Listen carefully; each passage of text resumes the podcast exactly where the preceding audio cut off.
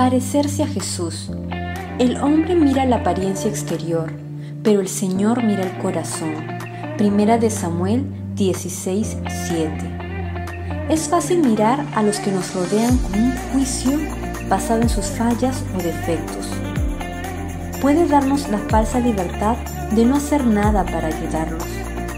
Al mismo tiempo hacernos sentir mejor con nosotros mismos. Pero cuando crecemos en nuestra fe, lo contrario comienza a suceder.